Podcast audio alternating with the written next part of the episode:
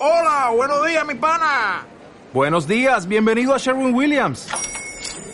¡Ey! ¿Qué onda, compadre? ¿Qué onda? Ya tengo lista la pintura que ordenaste en el ProPlus app. Con más de 6.000 representantes en nuestras tiendas listos para atenderte en tu idioma y beneficios para contratistas que encontrarás en aliadopro.com. En Sherwin Williams somos el aliado del PRO.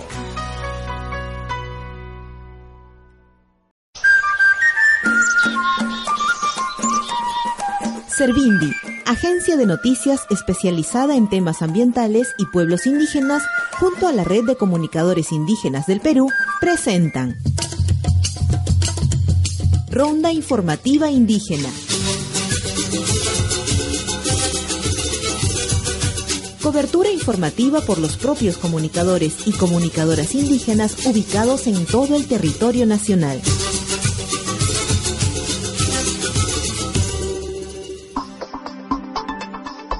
La abogada Rocío Trujillo Solís manifestó que César Estrada Chuquilín sufre una injusta persecución judicial que condenó al rondero y comunicador indígena a 10 años de cárcel por hechos que no constituyen delitos, sino que corresponden a la jurisdicción de las rondas campesinas.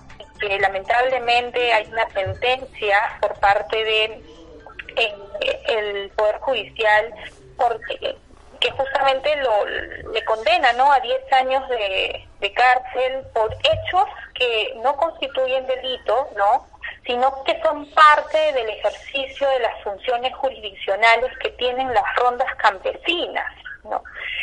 Entonces a César lo han involucrado, lo están persiguiendo por un hecho que, como sabemos, eh, las rondas campesinas tienen en el artículo 149, el acuerdo plenario 1-2009, ¿no? Las funciones jurisdiccionales.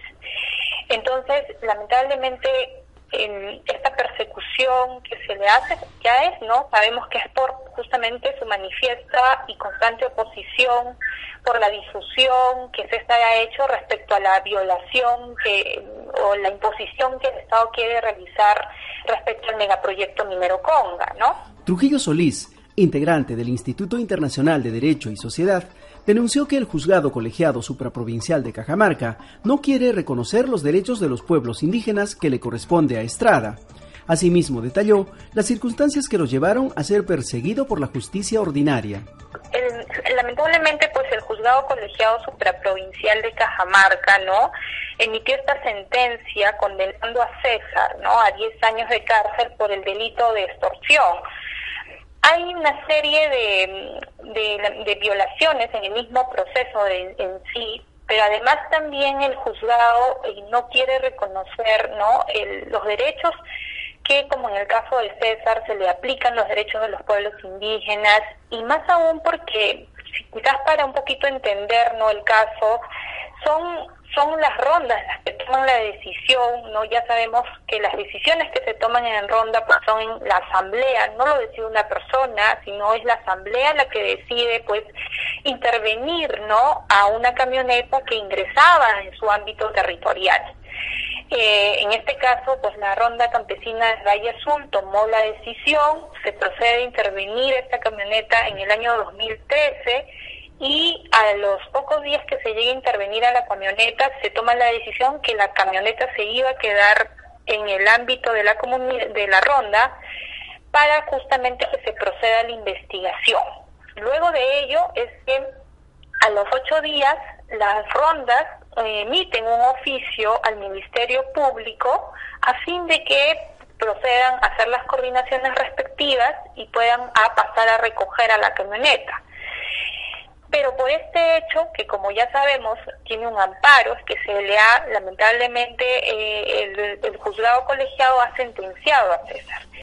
Frente a esta manifiesta violación de sus derechos fundamentales, la defensa ha presentado un habeas corpus con la finalidad de preservar la vida y la salud de Estrada, quien pese a que cuenta con el beneficio de una medida cautelar, constantemente sufre amenazas de nuestra parte hemos procedido a apelar la sentencia, ¿no? Porque obviamente es una sentencia arbitraria, pero además hemos visto como parte de la defensa que le, que y las vías no correspondientes presentar un habeas corpus a favor de César Estrada porque consideramos que obviamente ahorita está en peligro, hay una amenaza contra César, más aún porque César es beneficiario de la medida cautelar y que antes, ¿no?, de que haya esta sentencia arbitraria, César contaba con un personal de parte de la policía que que los resguardaba. Además, su salud también de César, eh, por justamente eh, las consecuencias,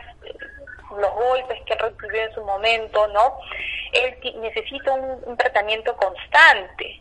Ahora, por ejemplo, lamentablemente César no puede seguir ese tratamiento, teme, ¿no? De que en cualquier momento la policía lo puedan capturar, ¿no? Y además también este, su situación ha, sufrido ya en noviembre del 2017 y en enero del, 2000, este, del 2018 amenazas, ¿no? Amenazas a su vida. No, no se puede perseguir a personas como César, que sabemos desde cuándo es que él viene luchando, ¿no? Viene difundiendo eh, esta imposición que se quiere, que se quiere, este megaproyecto que se quiere desarrollar sin la consulta, sin el consentimiento de los pueblos. Entonces no se puede criminalizar a un comunicador indígena que viene denunciando desde hace muchos años justamente todas estas violaciones, ¿no? Por ello, la letrada hizo un llamado a las autoridades del Estado a que garanticen el cumplimiento de la medida cautelar otorgada por la Comisión Interamericana de Derechos Humanos. También que el Poder Judicial reconozca y respete la jurisdicción que les corresponde a las rondas campesinas. Asimismo, el apoyo y sensibilidad de la sociedad civil por la situación de César Estrada.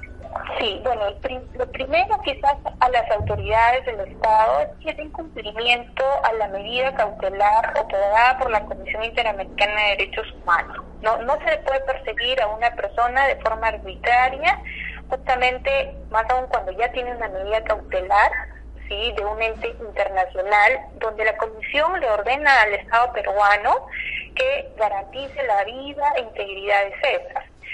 Número dos, ¿no? Al Poder Judicial ya las rondas han luchado por muchos años de que no se les persiga por ejercer funciones jurisdiccionales. La Constitución, el marco jurídico nacional, constitucional e internacional señala de manera clara que ambas entidades tienen que coordinar.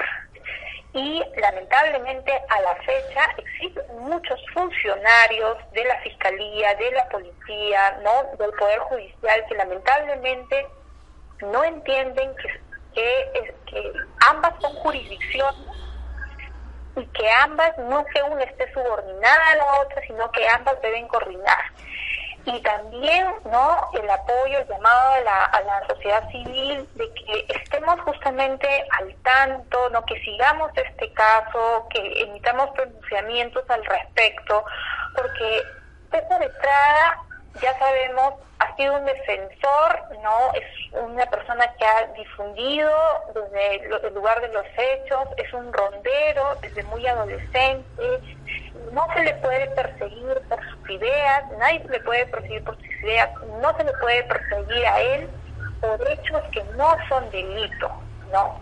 Y eh, ahorita también eh, su esposa acaba de dar luz, ¿no? Justo es el día 28 de marzo, lamentablemente él no ha podido estar en ese momento tan importante.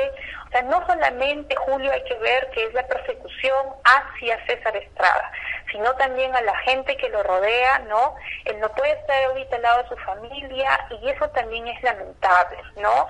Su estado de salud es muy delicado y su y hasta la fecha lo siguen eh, persiguiendo, ¿no? Lo siguen agrediendo y eso lamentablemente tiene que conmover y tiene justamente tenemos que sensibilizarnos frente a este caso. Él es un defensor indígena y las autoridades tienen que justamente eh, resolver también estas acciones que uno presenta a la brevedad posible. Mira, nosotros hemos presentado esta demanda de habeas corpus en Tajamarca el 28 y bueno, ya han transcurrido varios días y todavía no hay un pronunciamiento, cuando sabemos que un habeas corpus tiene que ser resuelto a la brevedad posible. Entonces también hacemos un llamado a todas las autoridades que puedan resolver este, este caso a la brevedad posible, teniendo en cuenta que hay un riesgo a la vida e integridad de César y que está en peligro justamente su libertad, ¿no? Hasta aquí, Ronda Informativa Indígena. Con lo último del acontecer de los pueblos originarios de la costa, Andes y Amazonía del Perú. Hasta la próxima edición.